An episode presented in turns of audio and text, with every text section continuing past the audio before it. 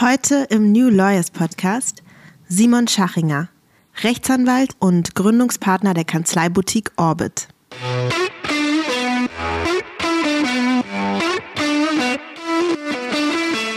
Heute gelten Private Equity Fonds, Venture Capital Fonds als Zukunftsmotoren. Das ist inzwischen praktisch in der Mitte von Politik und Gesellschaft angekommen und da wird erkannt, dass es ein wichtiges Instrument ist zur Wirtschaftsförderung und zur Standortförderung.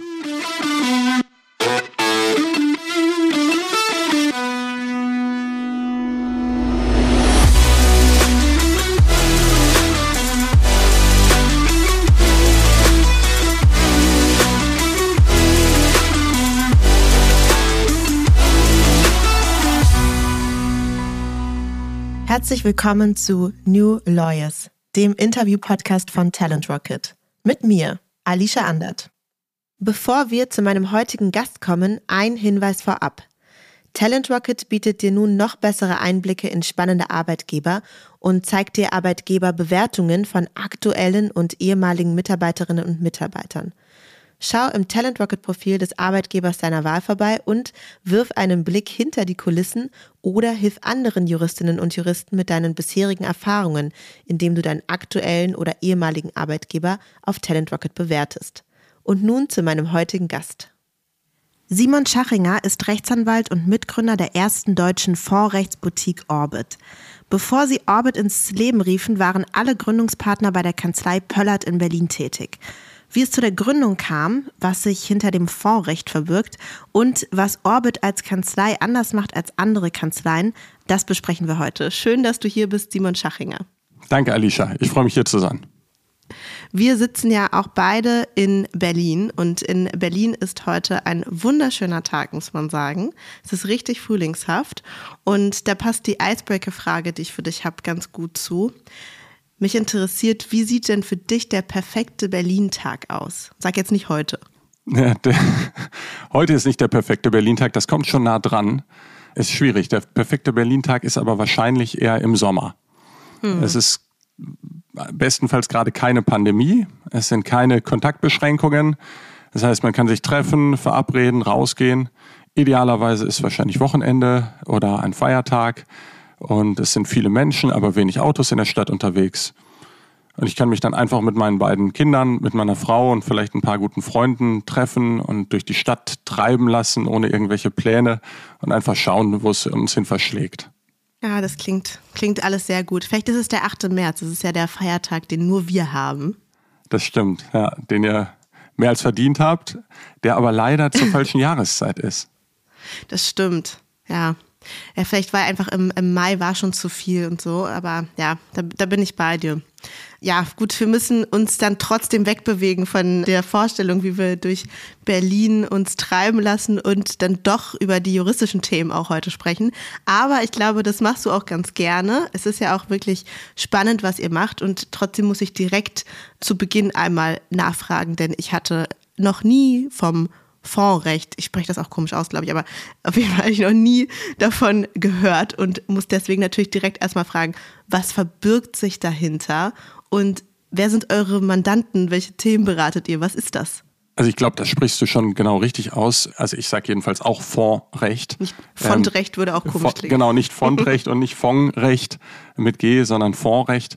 Ja, was, was ist Fondsrecht? Kriege ich ganz oft die Frage weil das eben ein Bereich ist, der sehr niche ist und der auch in, der, in den Universitäten nicht vorkommt. Und wenn man mit dem Bereich selbst nichts zu tun hat, dann ist das erstmal ein, ein Buch mit sieben Siegeln.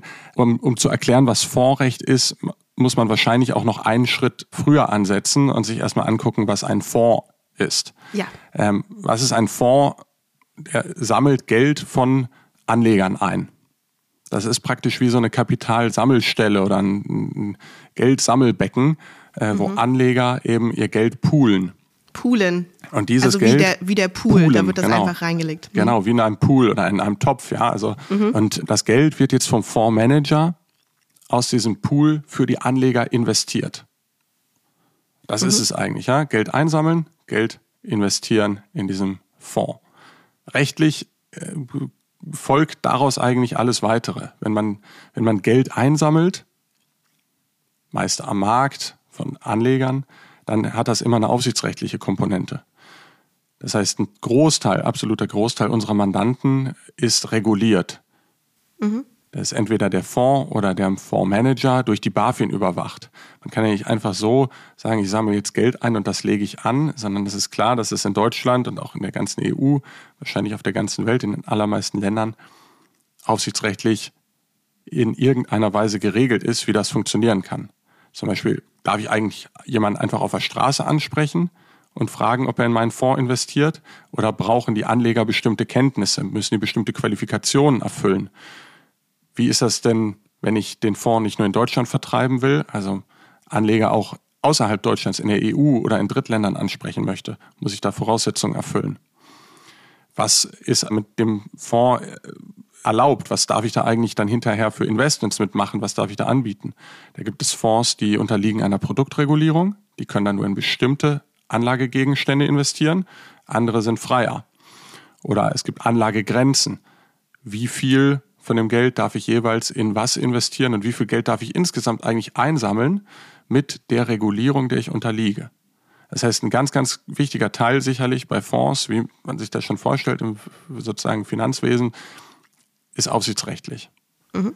Als nächstes, wenn jetzt der Fonds sich umdreht und dann das eingesammelte Geld investiert, das soll ja angelegt werden, dann ist natürlich immer, immer wenn man Geld bewegt, wenn man Geld anlegt und wenn man dann auch perspektivisch ja irgendwann Rückflüsse daraus erwartet, ein wichtiges Thema das Steuerrecht.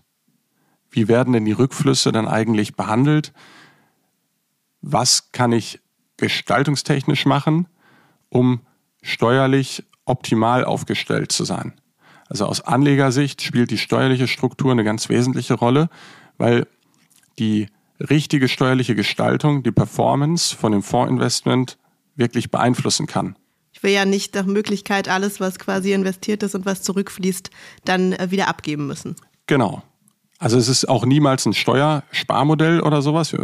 Also Fonds dienen, jedenfalls in der, der, der ganz, ganz große Teil der Fonds, dient ja nie der Steuervermeidung oder Steuersparen irgendwie Verlust generieren oder sowas. Aber man will natürlich auch nicht unnötige Steuerebenen einziehen, die jetzt vielleicht für bestimmte Anleger oder ausländische Anleger das Investment dann mit so einer hohen Steuerquote belasten, dass sie sagen, okay, im Marktvergleich bieten sich dann Investments in andere Fonds viel eher für mich an als in euren Fonds. Mhm. Und deswegen muss man da natürlich gucken, dass man da optimal aufgestellt ist und idealerweise, also die meisten Fonds, die wir beraten, sollen am Ende steuerlich neutral sein. Das heißt, die Investoren bezahlen am Ende die Steuer auf die Rückflüsse aus dem Fonds, als wären sie direkt in den Zielunternehmen oder in den Zielassets investiert, als wäre der Fonds gar nicht da. Also eine mhm. gewisse steuerliche Neutralität. Der verringert nicht die Steuern, aber er soll sie bitte auch nicht erhöhen. Also der Fonds ist quasi so zwischengeschaltet, ob ich jetzt, also ich investiere nicht in das Unternehmen direkt, sondern ich investiere in den Fonds und der Fonds investiert in die Unternehmen und da sorgt ihr dann dafür, dass dadurch nicht zusätzliche Kosten entstehen, steuerlich. Genau, also wir bemühen uns, das lässt sich nicht in allen Fällen vermeiden, mhm. aber das ist jedenfalls das Ziel und der Ansatz, das hast du genau richtig gesagt, dass durch diese sozusagen Zwischenebene, was wirklich nur dem Bündeln des Geldes der verschiedenen Anleger dient, jetzt nicht eine Kostenebene entsteht auf steuerlicher Ebene. Und dann stellt sich natürlich noch ein dritter Aspekt, nämlich das ganze organisatorische. Der Fonds muss ja in irgendein Rechtskleid eingepackt werden. Der muss irgendwie existieren als äh, Gesellschaft und damit ist man praktisch eigentlich im klassischen Gesellschaftsrecht. Wir sind überwiegend im Personengesellschaftsrecht unterwegs, weil die Fonds aufgrund dieser steuerlichen Transparenz, also dieser Durchsichtigkeit für steuerliche Zwecke, in der Regel als Personengesellschaften konzipiert werden. Und da geht es natürlich darum, das Errichten dieser Gesellschaften, die Verträge zu gestalten, die Gesellschaftsverträge der Fondsgesellschaft, aber auch der ganzen weiteren Gesellschaften. Ein Fonds besteht noch mehr, äh, noch aus mehr als nur dieser, dieser zentralen Fondsgesellschaft, sondern hat noch so verschiedene ja, Annexvehikel, die da immer dranhängen aus verschiedenen Gründen. Und all diese Themen, also Gesellschaftsrecht, Steuerrecht und Aufsichtsrecht sind jetzt jeweils kombiniert, noch mit internationalen Marktstandards, die von Investoren erwartet werden, die auch von den Fondsmanagern erwartet werden, mit Economics, also den kommerziellen Regelungen dieses Fonds und dann noch so eine gewisse ja, Best Practice oder eben Standards, die sich entwickelt haben. Und unsere Mandanten vielleicht darauf noch ganz kurz einzugehen, sind sowohl Fondsmanager, die wir dann beim Auflegen von Fonds beraten und auch bei der laufenden Beratung, wenn der Fonds dann eben ja, die Anleger aufgenommen hat und dann über die meist zehnjährige Laufzeit äh, das Geld investiert, als auch die Investoren. Also es kommen auch Investoren zu uns, insbesondere aus dem institutionellen Bereich, die uns dann beauftragen, Prüfung und Verhandlung von Fondsinvestments. Weit überwiegend befinden wir uns da so im Venture Capital und Private Equity Bereich. Das heißt, das sind Unternehmensbeteiligungen im weitesten Sinn, zum Beispiel jetzt ein Venture Fonds, der in Startups investiert. Ne? Also die gesamte deutsche Startup-Branche zum Beispiel ist ja mhm. überwiegend von Venture Fonds, erhält die Geld und ist venture-backed. Was, was macht denn die Leute, die noch nicht von Venture Capital gehört haben, was macht denn diesen Bereich aus? Also Venture Capital auf Deutsch übersetzt ist ja wahrscheinlich Wagniskapital. Wagniskapital ist in sehr frühphasigen Unternehmen investiert, deswegen Wagnis. Man weiß noch nicht, wie sich dieses Unternehmen entwickeln wird. Was wird daraus? Wird daraus überhaupt was? Ja, haben wir ganz, ganz große Innovationen, disruptive Technologien.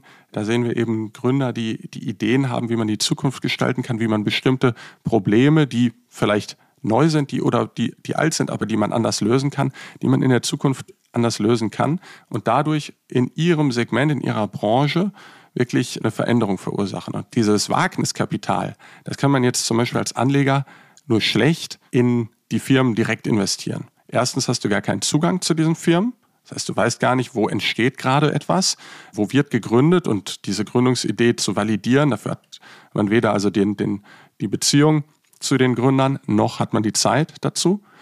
Plus das Risiko, in einzelne solche Wagniskapitalfirmen zu investieren, ist für die meisten Anleger zu groß. Mhm. Und da kommt jetzt der Venture Capital Fonds.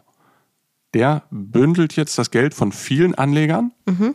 in dieser Gesellschaft und investiert es dann in eine Vielzahl von zum Beispiel Start-up-Unternehmen, die jetzt, sage ich jetzt mal ein Portfolio von 15 oder 20 Start-ups, von denen dann hoffentlich einige dabei sind, die sich durchsetzen am Markt, die sich positiv entwickeln und die am Ende dann eben zu diesen ja, bekannten Firmen werden, die wir heute überall sehen, der New Economy und der Deep Tech Unternehmen, die wir Fintech, Insurtech, diese ganzen disruptiven Themen, die man dann auch kennt, die, von denen man gehört hat, von denen man vielleicht selbst Kunde ist. Ob das jetzt eben im, im Bereich ist, mhm. dass, man, dass man irgendwo Quick Commerce bestellt. All diese Firmen sind venture-backed. Niemand, ich sag mal, niemand, das, das stimmt natürlich nicht. Es gibt schon Anleger, für die ist das interessant. Aber der normale Anleger, der investiert nicht direkt in solche Unternehmen, der investiert durch Venture Capital Fonds. Die haben auch die Erfahrung, die Praxis zu validieren, welche Unternehmen gibt es am Markt und die dann zu sortieren, zu prüfen und hinterher zu sagen, jetzt investieren wir da rein und haben dann auch eine relativ hohe Trefferwahrscheinlichkeit. Und genau aus diesem Portfolio, wenn es dann welche gibt, die, die abzuschreiben sind, dann macht es ja am Ende die Mischung, die Risikodiversifizierung, die man durch diesen Fonds erreicht, die dann die Rendite bringt. Wie hat sich denn der Bereich in den letzten Jahren entwickelt? Vielleicht seitdem du dich mit dem Thema beschäftigst, aber auch ganz generell, wenn du darüber sprichst, über Fonds und natürlich auch im besonderen Venture Capital, habe ich den Eindruck, dass es etwas ist, was auch gerade in den letzten Jahren sich stark entwickelt hat. Ist das so? Kannst du da mal ein bisschen einen Blick drauf werfen? Ja, also die Entwicklung für Alternative Investments oder alternative Investments, so nennt man jetzt diese Art von Fonds, die war in den letzten mhm. Jahren stark. Also wirklich stark. Das hat mehrere Gründe. Ist sicherlich so, dass in den letzten 10, 12 Jahren jetzt das dauerhafte Niedrigzinsumfeld dazu geführt hat, dass man eben mhm. in andere Arten von Anlagen als in konventionellen Anlagen geschaut hat. Es gibt einen gewissen Anlagenotstand. Das heißt, es ist sehr viel Kapital auf dem Markt, das investiert werden muss. Und sicherlich hat auch die Attraktivität alternativer Anlagen in der Breite einfach zugenommen. Also früher war das noch so ein bisschen fremd. Private Equity, es hatte auch teils einen schlechten Ruf. Da gab es zum Beispiel von Franz Müntefering damals, als er SPD-Vorsitzender war, so ein, der das verglichen mit Heuschrecken, die wie so anonyme Investoren über Unternehmen herfallen, wie eine Heuschreckenplage. Heute gelten mhm. Private Equity Fonds, Venture Capital Fonds als Zukunftsmotoren. Mhm. Und das ist inzwischen praktisch in der Mitte von Politik und Gesellschaft angekommen und da wird erkannt, dass es ein wichtiges Instrument ist zur Wirtschaftsförderung und zur Standortförderung. Ganz interessant. Du hast auch gerade schon angesprochen, wie natürlich auch gerade durch dieses ganze Thema Kapital auch in Startups, in Bereiche, die vielleicht neue Ideen haben, die möglicherweise auch unsere Zukunft prägen werden, wie spannend das für dich ist. Und ich habe mich so ein bisschen gefragt, ist es das, was dich auch an dem Bereich so begeistert? Ist es auch deswegen etwas, wo du sagst, denn da möchte ich gerne mit meiner juristischen Expertise mitmachen? Ja, also ich meine, klar, es ist ein extrem spannender Bereich. Ich bin, bin, ich weiß gar nicht, wo ich anfangen soll, sozusagen, wenn, wenn mich jemand fragt, was macht dir Spaß, was begeistert dich daran? Das, das ist sicherlich die hohe wirtschaftliche und auch politische Relevanz. Das ist rechtlich spannend. Wir haben einen sehr interdisziplinären Bereich. Das heißt, wir beraten ja nicht in einem Rechtsgebiet. Wie wenn jemand mhm. sagt, ich mache jetzt Steuerrecht. Und da macht er dann eben Steuerrecht und an der Grenze zu Steuerrecht, da gibt es noch so ein paar Berührungspunkte mit anderen Disziplinen, aber dann hört es auf. Bei uns ist es komplett interdisziplinär, weil wir ein Produkt beraten, den Fonds. Mhm. Das heißt, wir haben diesen, diesen Crossover aus Gesellschaftsrecht, Aufsichtsrecht, Steuerrecht, dann kommt Compliance da rein, es kommen Nachhaltigkeitsthemen, ESG da rein. Und dadurch ist es extrem abwechslungsreich. Ich finde, persönlich hat man einfach immer mit vielen inspirierenden Menschen zu tun. Das sind eben Leute, das sind Gründer, das sind, das sind ehemalige Gründer, das sind Leute, die eben irgendwo am, am Puls sind und versuchen so ein Stück weit auch in die Zukunft zu gucken. Wie wird sich die Zukunft der, der Unternehmen, die Zukunft der Arbeit entwickeln? Wie wird sich, wie werden sich bestimmte Bereiche entwickeln? Und man arbeitet halt wirklich am Mandat und mit dem Mandanten, mit Menschen jeden Tag. Versucht dann irgendwie auch, also es ist sehr, sehr viel Mandantenkontakt, die, die Interessen, die jetzt von zum Beispiel zwischen Fondsmanager und Investoren, die anfangs gegensätzlich scheinen, in Einklang zu bringen und da ein Alignment herzustellen. Und was man auch nicht vergessen sollte und ich persönlich für mich einfach wirklich wichtig finde, ist natürlich der Sinn des Ganzen dann. Wahrscheinlich würde man neudeutsch irgendwie Purpose, Purpose sagen oder, oder ja, so. Ja, Purpose also, würde man sagen. Ähm, da sehen wir uns ja alle danach, dass man irgendwas macht mit Purpose. Ich will das auch nicht übertreiben, aber irgendwie Fonds sind eben schon mehr als ein reines Anlageobjekt oder Spekulationsobjekt, mhm. sondern die spielen einfach eine zentrale Rolle für die Allokation von Geld in unserem Wirtschaftssystem, von Kapital, das in, in Märkte fließen muss, in denen es eben besonders benötigt wird. Zum Beispiel für den Aufbau von Arbeitsplätzen, die Arbeitsplätze von morgen oder eben, wovon leben wir eigentlich so in 10, 20 Jahren? Die Lösung von zentralen Fragen wie der Mobilitätsfrage oder, oder die Energiewende und auch andere Nachhaltigkeitsbereiche. Man sieht praktisch da jeden Tag innovative Firmen, die sich dank durch des zur Verfügung gestellten Kapitals Bahn brechen können mhm. und da einen Teil beitragen zu dürfen, das macht einfach Spaß.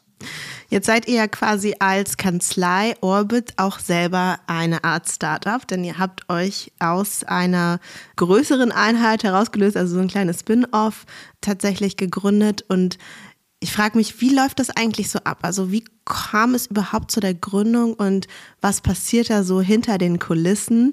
Denn wir als Allgemeinheit erfahren ja dann erst davon, wenn da aus dem Boden etwas rauspoppt. Ja, stimmt. Äh, wir waren ja, bevor wir Orbit gegründet haben, alle erstmal ganz normale Anwälte bei einer deutschen Großkanzlei, wie das viele sind. Wir waren im Fondsrecht, eben in diesem besonderen ähm, äh, ja, äh, Bereich, den auch in Deutschland nur wenige Kanzleien überhaupt anbieten und abdecken und hatten dann irgendwo schon länger den Gedanken, eines Tages vielleicht was eigenes aufzubauen und selbstständig zu machen und auch ein, ein Stück weit unabhängig, auch was Geschäftsentwicklung und Beratungsansatz angeht. Und für mich persönlich war eigentlich schon immer klar, dass ich irgendwann mal selbstständig sein möchte. Mhm. Deshalb war das von Anfang an auch eine spannende Idee und eine reizvolle Vorstellung, dass wir, dass wir diesen Spin-out gründen. Um es aber auch mal ganz klar zu sagen, wir haben jetzt die Ausgründung ja nicht aus einer Position der Unzufriedenheit äh, begonnen oder, oder wegen fehlenden Karriereaussichten gemacht, sondern ich glaube, dann wäre Orbit ja nicht da, wo, wo wir jetzt sind und auch nicht so erfolgreich, sondern wir haben das einfach aus einer intrinsischen Motivation, dem Drang, etwas zu schaffen, was aufzubauen und was zu verändern gemacht. Und da, dafür brauchst du natürlich irgendwie so eine, also da müssen mehrere Faktoren zusammenkommen. Für mich ist das wie so eine seltene Sternenkonstellation, die zusammenkommt. Ne? Die richtigen Leute Aha, da kommt jetzt vielleicht schon was zum Namen gleich. ja, ja, ich bin, ich, äh, also ich bin sehr begeistert vom Universum, das stimmt, aber es hat jetzt mit dem Namen noch, noch glaube ich, noch gar nicht so viel zu tun, sondern ich, ich, ich meine, mhm. wenn man irgendwie in der Zeitung liest, es ist ganz selten ein Blutmond oder eine, eine partielle Sonnen- und Mondfinsternis oder so. Ich kann mich erinnern an die Sonnenfinsternis, da war ich irgendwie elf Jahre alt, wie wir die bestaunt haben. Ja, da erinnere das ich ist mich ganz, ganz dran. selten. Ne? Das kommt alle paar Jahre zusammen dass die, dass die Sterne oder Himmelskörper so stehen. Also das ist so irgendwie, du brauchst ja die richtigen Leute, die zur richtigen Zeit am richtigen Ort sind, mhm. in der richtigen Umgebung. Bei den Leuten fängst an. Du brauchst irgendwie, alleine kannst du so einen Spin-off schlecht gründen. Das stimmt. Du kannst, kannst da die beste Idee dafür haben, kannst der beste Gründer sein, aber das, das, das wird dir nie gelingen. Sondern du brauchst eben, du brauchst ein Team, das sich gegenseitig vertraut und das vor allem eines hat, nämlich die gleiche Vision. Also die müssen an das Gleiche glauben, die gleiche Vorstellung haben, wie man Arbeit und wie man das Unternehmen, wie man die Beratung später gestaltet. Dann muss das zur richtigen Zeit sein. Alle müssen irgendwo sagen, okay, jetzt, jetzt passt es gerade. Das ist wahrscheinlich das Vernachlässigbarste in Hindsight. Also, das war natürlich eine wichtige Frage. Ist jetzt eigentlich die richtige Zeit? Sollte man noch länger warten? Sollte man das abwarten? Sollte man die Pandemie abwarten? Sollte man erst, weiß ich nicht, gefestigtere Geschäft haben, bestimmte Karriereschritte auch in der alten Firma weiter verfolgen, bevor man das macht? Aber ich glaube, ehrlich gesagt, also wenn man sich entschlossen hat, das zu machen, dann kann ich nur sagen, ja, die, der Zeitpunkt ist, ist nie richtig, aber der ist doch auch nie falsch und man, dann muss man einfach den Sprung wagen. Und eine wichtige Rolle spielt sicherlich dazu auch, dass es die richtige Umgebung der richtige Ort ist. Das heißt, auch irgendwo das Marktumfeld dafür natürlich den Boden bereitet. Ja, das ist für uns jetzt ein sehr, sehr starker Markt, in den wir hier kommen, in dem wir merken, es gibt einen, eigentlich einen Beratermangel, verspüren wir. Das heißt, es gibt wenige Kanzleien, die das anbieten auf einem Niveau, der von den, von den Mandanten eben, das von den Mandanten erwartet wird, wo wir gesagt haben, also das schließt letzten Endes nur, nur, eine, nur eine kleine Lücke. Wir haben Glück, dass der Markt im Moment eben dafür überhaupt den Boden bereitet, dass man da rein kann. Und letzten Endes verlief natürlich dann die Planung von so einem Spin-off ja, während Pandemiezeit ein bisschen, bisschen anders, als es wahrscheinlich mhm. normalerweise wäre. Das heißt, primär waren das Zoom-Calls, Stunden und nächtelange Zoom-Calls. Wir waren ja aufgrund der Arbeitszeiten in der Großkanzlei natürlich angewiesen darauf, das nachts zu machen oder am Wochenende, sehr zum Leidwesen unserer Familien.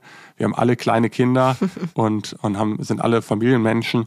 Wir haben natürlich dann irgendwo da ja, die Zeit geopfert, die, die dann in den Randzeiten lag, aber ganz ohne Entbehrung geht es dann nicht.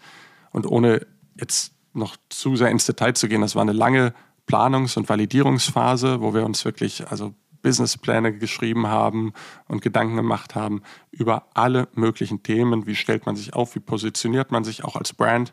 Mhm. Und ich glaube aber, dass das auch eine Lernkurve war. Also das ist etwas, was man als Jurist, der jetzt als Anwalt normalerweise gar nicht, gar nicht so machen muss. Nee, und, absolut ähm, hat nicht. Einfach, hat wirklich Spaß gemacht. Das ist ja auch tatsächlich so, dass generell Kanzleigründungen eher zurückgehen.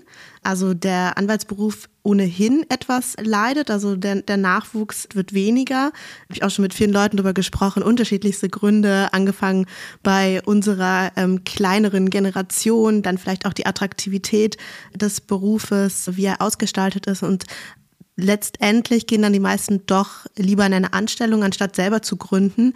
Ich nutze aber hier immer die Gelegenheit, gerade bei Leuten, die sich dann doch auch für die Gründung entschieden haben, dazu mal ein bisschen zu fragen, was ist denn das Tolle daran? So was begeistert denn am Gründen? Vielleicht hören das auch Leute und sagen, oh, das, so habe ich da noch gar nicht drauf geblickt. Ähm, das stimmt, das will ich eigentlich auch machen.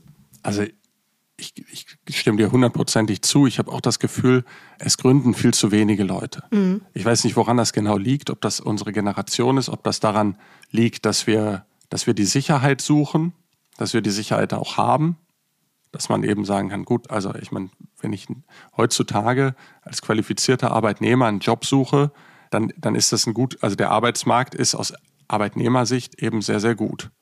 Vielleicht liegt es daran, vielleicht fehlt aber auch so ein bisschen der Hunger und oder die Not, die man dann da hat. Ich glaube, Gründen erfordert immer ein gewisses Maß an Mut und vielleicht auch ein ja, gewissen Maß an ja, nicht, nicht zufrieden sein, nicht satt sein und sich dann. Ja, ich finde, Hunger ist ein gutes Wort eigentlich, wie du es gerade gesagt hast. So ein bisschen Drive und, und Hunger ist, glaube ich, schon notwendig, ne? Ja, und und vielleicht auch die, die, diese Angst abzulegen. Mut wahrscheinlich auch ein Stück. Ich meine, das Schlimmste, was, was, was passieren kann, wenn man gründet, jetzt mal ganz abstrakt. Wir haben in Deutschland ein, äh, ein soziales Netz, das dich, das dich auffangen kann, wenn deine Gründung fehlgeht.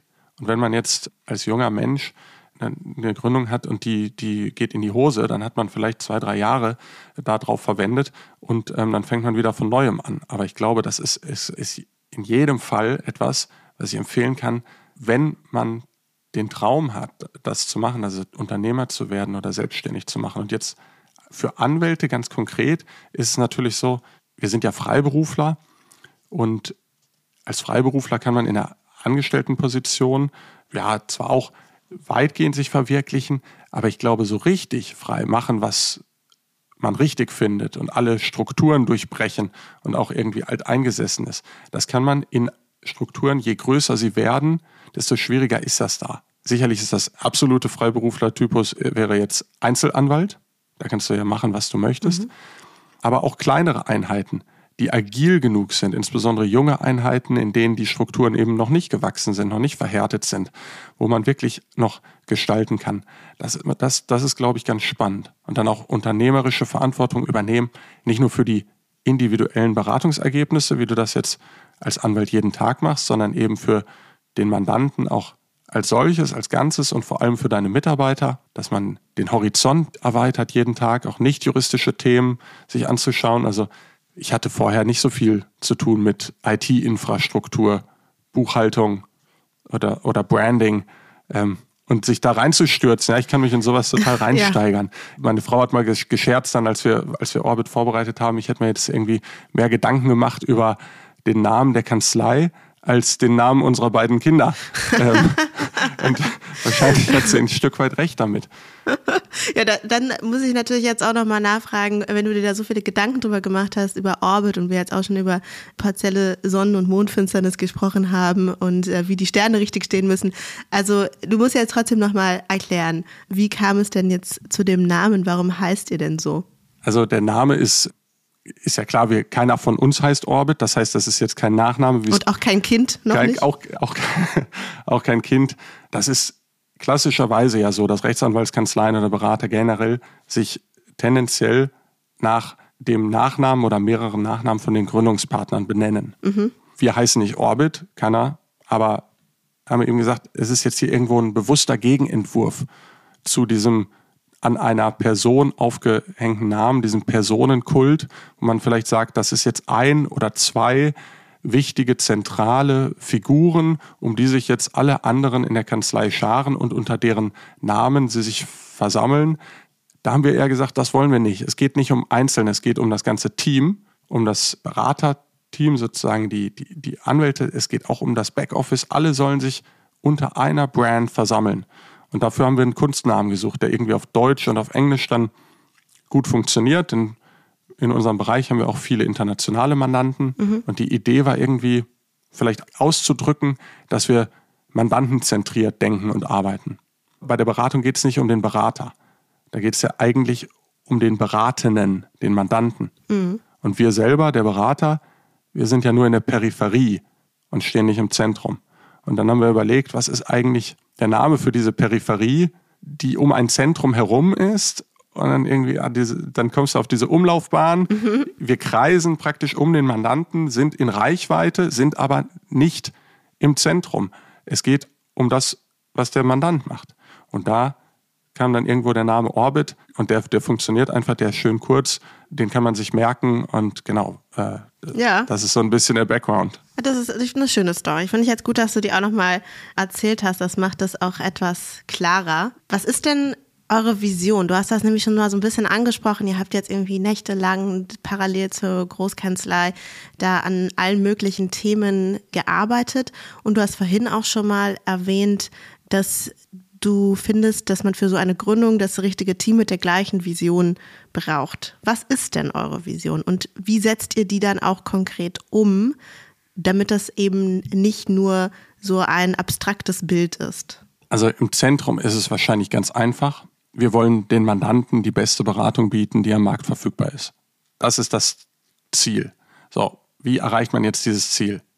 Da gibt es verschiedene Parameter, die da eine Rolle spielen, dass man das erreichen kann. Und meines Erachtens ist das Allerwichtigste dafür einfach, dass man gute Leute hat, die diese Beratung leisten. Wenn man ein Weltklasse-Team ist, dann passiert der Rest praktisch von selbst. Also dann ist es vorgezeichnet, dass, dass man damit erfolgreich ist und dass man dann dieses, dieses Long-Time-Goal, diese optimale Beratung erreichen kann. Und so ein Team gewinnt man jetzt nicht von selbst mhm. oder allein, indem man hohe Gehälter bietet, sondern das muss man irgendwie anders umsetzen. So was dann wahrscheinlich die Vision ist, die wir, die wir daraus entwickelt haben, ist zum Beispiel, dass wir glauben, dass jeder sein volles Potenzial nur dann entfalten kann, wenn er den nötigen Freiraum dafür hat. Lass den Menschen Raum, vertrau ihnen, weil jeder Mensch hat andere Bedürfnisse. Wir sind ja nicht alle Maschinen, die, die den ganzen Tag irgendwie 10, 12 Stunden arbeiten können, sondern wir haben Familie, Kinder, Hobbys, Verpflichtungen. Und wenn wir jetzt versuchen, so einen anspruchsvollen Berufsalltag, wie wir den haben, völlig unflexibel in ein mindestens genauso anspruchsvolles Leben reinzupressen, dann wird das in den wenigsten Fällen zufällig passen. Gerade wenn man jetzt sagt, okay, ich habe jetzt zum Beispiel Beispiel Kinder und ich muss auch mal meine Kinder an zwei Nachmittagen von der Kita abholen.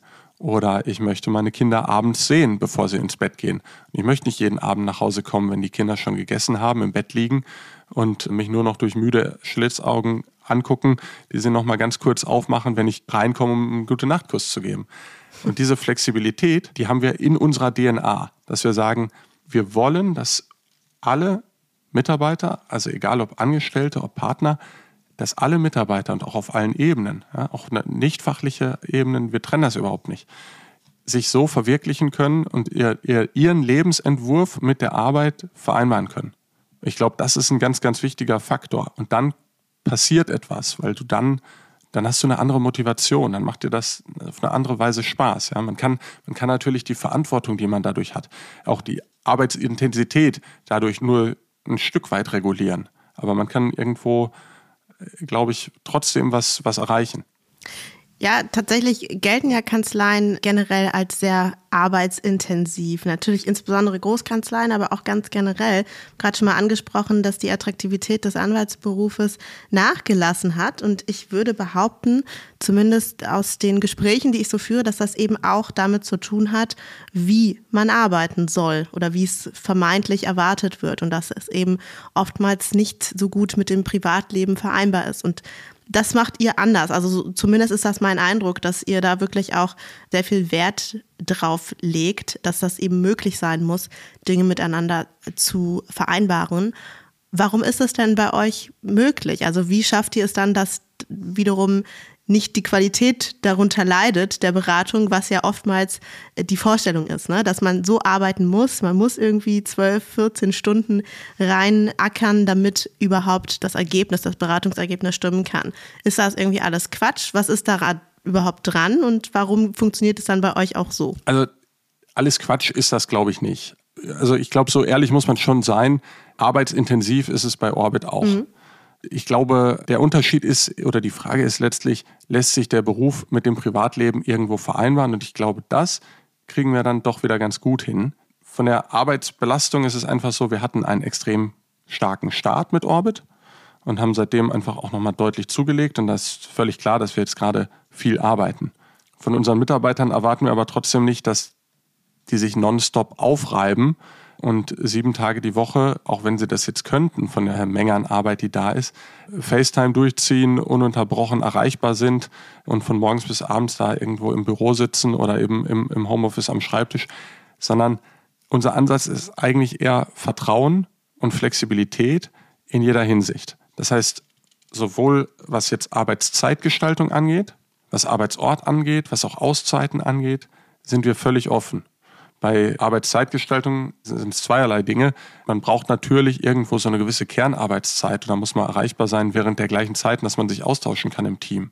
Aber ob einer jetzt eben ein Frühaufsteher ist und schon morgens viel schafft und sich dafür Auszeiten nehmen kann am Nachmittag für Sport oder für Familie, ob jemand sagt, ich mache meinen Break, zum Beispiel ich persönlich, ich mache meistens, wenn ich das schaffe, um 18 Uhr gehe ich nach Hause, mache einen Break und esse mit den Kindern lese denen was vor, bring, bring sie ins Bett. Das schaffe ich nicht jeden Tag, aber das ist der Anspruch. Es ist, es ist ja schon irgendwo planbar. Wenn man dann fragt, wann können wir jetzt zu dem Vertragsentwurf sprechen, wann passt es bei Ihnen, dann kann ich das ja gestalten. Dann muss ich ja nicht unbedingt die Zeit zwischen 18 und 20 Uhr anbieten, die für mich einfach eine wertvollere Zeit ist als andere Zeiten am Tag. Ich glaube, darüber kann man mhm. schon viel erreichen. Arbeitszeitgestaltung heißt natürlich bei uns auch, das ist ganz normal, dass man natürlich auch in Teilzeit arbeiten kann oder in einer temporären Teilzeit, ja, dass man für, für eine gewisse Zeit äh, das verringert. Arbeitsort, Flexibilität. Mhm. Also sozusagen, ich weiß nicht, ob man das so nennt, hybrides Arbeiten, äh, also Remote Work zu kombinieren mit einem Arbeitsplatz im Büro und das nicht in irgendeiner vorher fix bestimmten Weise, an zwei Tagen im Büro, an drei Tagen zu Hause oder umgekehrt, denn ansonsten vergeben wir das Büro wieder weiter, sondern eben zu sagen, wir arbeiten dann und von dort, wo wir das gerade können und möchten. Also es gibt Mitarbeiter bei uns, die arbeiten einen Großteil der Zeit ähm, außerhalb Berlins, teilweise außerhalb des Landes oder in einem anderen Kontinent ist immer günstig, wenn man dann wenigstens in der gleichen Zeitzone ist, damit man sich da verabreden kann. Mhm. Aber es funktioniert. Weil ich glaube, das hat letzten Endes wirklich, ich weiß nicht, wovor ähm, viele Arbeitgeber dabei Angst haben, ob das, ob das Misstrauen ist, dass wenn man nicht im Büro ist, dass man dann nicht richtig arbeitet. Aber ich dachte eigentlich, dass spätestens seit der Corona-Pandemie dieses Vorurteil irgendwie behoben wäre. Dem ist anscheinend nicht überall so, aber, mhm. aber bei, ja, bei Orbit zumindest gibt es da, wirklich, da wirklich keine Limits, was das angeht. Und ich glaube, dadurch kann man das so ein Stück weit zumindest Privatleben freundlicher gestalten. Ich habe noch etwas bemerkt über eure Kanzlei und zwar war ich auf eurer Website natürlich und habe auch mal geschaut, wer da so Teil des Teams ist und da habe ich gesehen, dass ihr auch eine Designerin mit im Team habt. Das finde ich relativ ungewöhnlich, also jetzt gerade für eine, für eine kleinere Kanzlei, die ihr ja noch seid, natürlich im äh, massiven Wachstum, aber trotzdem ja aktuell noch relativ klein und da direkt eine Position für Design zu haben, fand ich interessant. Was ist denn da der Hintergrund? Also der Hintergrund ist eigentlich ein ganz anderer, als, als es heute ist. Das, du meinst ja Mar. Mar ist Vollzeit bei uns als Head of Digital Product and Design. Und wir haben Mar kennengelernt, als wir vor unserer Gründung an der Brand gearbeitet haben. Mar hat ganz maßgeblich mitgearbeitet an dem Design der Brand, an der Konzeption und beispielsweise am Website-Design. So, und da haben wir uns kennengelernt. Dann haben wir gemerkt, wir sind auf einer Wellenlänge und sie macht tolle Arbeit. Dann haben wir sie einfach vom Fleck weg Vollzeit bei Orbit eingestellt, ähm, aber mit noch einem ganz anderen, mit einer ganz anderen Idee eigentlich noch dahinter. Also neben Design und neben dieser ursprünglichen Aufgabe ist bei uns einfach die Idee oder was, was uns am Herzen liegt, die Client Experience sozusagen zu verbessern. Also den, den, die User Experience wäre bei uns wahrscheinlich Client Experience durch digitale Produkte. Wir sind offen für Legal Tech Lösungen und haben da ganz viele Ideen und sehen gerade auch in unserem Bereich, im Fondsbereich, ein großes Potenzial für solche Lösungen. Und da arbeiten wir jetzt gerade intensiv mhm. zusammen mit MAR und auch mit ein paar externen Entwicklern parallel an mehreren Tools, die diese Client Experience eben, eben in Zukunft verbessern sollen. Also erstmal muss ich da sagen, dass das tatsächlich, äh, wenn man über Design spricht, was Design eigentlich ist, oftmals ja ein Missverständnis ist, weil man sich immer nur visuelles Design vorstellt. Dabei gehören genau die Dinge, die du beschreibst, nämlich auch Produktdesign und diese Dinge natürlich zum Design. Es gibt einfach sehr viele unterschiedliche Dinge, die da drunter fallen. Und das gefällt mir natürlich sehr gut. Ihr habt quasi aus meiner Perspektive eine Liege-Designerin an Bord. Und du hast jetzt schon von Client Experience gesprochen. Ich weiß, es ist immer ganz fürchterlich. Man gerät immer sehr schnell in diese Begrifflichkeiten so rein. Ich übersetze das als Mandantenerlebnis. Und da habe ich mich tatsächlich auch noch gefragt, wie wollt ihr das weiterentwickeln? Und jetzt kommt wieder mein neudeutscher Begriff. Also wie wollt ihr die Customer Journey eurer Mandanten weiterentwickeln? Das ist im Grunde genommen genau das. Das ist das zukünftige Mandantenerlebnis. Wie wird der Mandant mit euch interagieren? Wie wird er sie durchgeleitet? Wie kommen die überhaupt zu euch? Wie wird also quasi das Mandat in Zukunft ablaufen, die ganze Kundenreise, wenn man das jetzt mal so wortwörtlich ähm, übersetzen will. Habt ihr da schon eine konkrete Vorstellung von? Also ich muss gestehen, es ist gut, dass du es jetzt nochmal erklärt hast, was das ist, eine Customer Journey. Ich glaube, sonst hätte ich die Frage eventuell gar nicht verstanden. Wir haben eine Vorstellung davon, das hat alles damit zu tun, letzten Endes, wir sind ein One-Stop-Shop sozusagen für Fonds. Du kommst zu Orbit und, und bekommst die komplette Beratung, die du benötigst, um einen Fonds entweder aufzulegen und zu verwalten oder eben das Fondsinvestment zu tätigen. Wir haben dann bestimmte Touchpoints, sozusagen irgendwie Interaktionsstellen äh, ja. mit, mhm. den, mit, den, ähm, mit den Mandanten. Und die sind im Rechtsbereich mhm. meines Erachtens zum Teil noch ein bisschen ja, wie, wie, wie früher, wie in der Old Economy. Ja, wir sind jetzt irgendwie in 2022. Es gibt in jedem Bereich digitalisierte Möglichkeiten und Lösungen. In der Rechtsberatung stellst du eine Frage und erhältst ein 20-seitiges Memo mit Fußnoten als Word-Datei per E-Mail. Und das, mhm. ich glaube, das kann man langfristig gesehen, kann man diese Erfahrung verbessern. Das fängt an, dass wir direkt klar schnörkellos kommunizieren, dass wir aber auch für die Kommunikation digitale Lösungen einsetzen, dass wir sagen, wir sind auf allen Kommunikationskanälen erreichbar. Ja, früher hat man einen Brief geschrieben, dann war es die E-Mail. Jetzt ist es primär die E-Mail, aber es gibt auch andere Kommunikationskanäle, die man nutzen kann, die die Mandanten nutzen. Das heißt, wenn die Mandanten sich untereinander und miteinander im Team und auch mit anderen Dienstleistern primär andere Kommunikationskanäle nutzen, aber der Rechtsanwalt sich dem verweigert, dann, dann ist das irgendwie aus der Zeit gefallen. Wenn man digitale Formate weiterdenkt, dann ist vorstellbar, das in mhm. Richtung Plattform zu bringen, dass man sagt, okay, am Ende habe ich sozusagen ein, etwas, wo ich, wo ich den kompletten Projektstand abrufen kann, die komplette Kommunikation, alle Dokumente gesammelt. Und ich glaube, das ist auch irgendwo das Produkt, das man am Ende anbietet am Markt und auch diese, diese digitalen Tools, die dann dazu beitragen sollen, nicht als Selbstzweck, nicht als, okay, dann haben wir Legal Tech und können sagen, wir reiten die Welle mit, sondern immer nur, wenn es wirklich eine Verbesserung darstellt für den Mandanten gegenüber dem, mhm. wie es, sage ich jetzt mal, analog oder in der Vorversion war. Und ich glaube, dass man da wirklich ein Potenzial heben kann, wenn man sich dem öffnet und wenn man da auch Ressourcen allokiert, wie wir das vorhaben und wie wir das auch schon tun, das gehoben werden kann. Ich glaube, das ist eine sehr realistische Vision, die ihr habt. Und ich glaube auch, dass ihr absolut den richtigen Schritt geht, indem ihr euch schon eine Person mit entsprechender Expertise mit ins Team geholt habt, die einfach Teil von Orbit, von eurer Brand ist. Absolut. Jetzt ist es für uns Zeit, diesen wunderschönen Berlin-Tag zu genießen, auch wenn wir heute noch arbeiten müssen. Die Sonne scheint und vielleicht ist ja dann heute Abend auch nochmal Zeit, ein bisschen Freizeit zu genießen, denn das kriegt ihr ja alles ganz gut unter den Hut. Deshalb bedanke ich mich dafür, dass du uns Einblicke in eure Kanzleigründung und in das Fondsrecht wie ich es richtig ausgesprochen habe, gegeben hast. Vielen, vielen Dank für das tolle Gespräch. Simon Scharinger. Vielen Dank, Alicia. Hat mir großen Spaß gemacht mit dir. Das war Simon Schachinger. Wenn dir der Podcast gefällt, dann hinterlass eine Bewertung auf Spotify oder Apple Podcasts. Es dauert nur zwei Sekunden und hilft enorm, um noch mehr Juristinnen und Juristen auf ihn aufmerksam zu machen. Du möchtest bestimmte Gäste hören oder möchtest Feedback geben? Dann melde dich gerne oder folgt dem Link, den ich euch in den Shownotes verlinkt habe.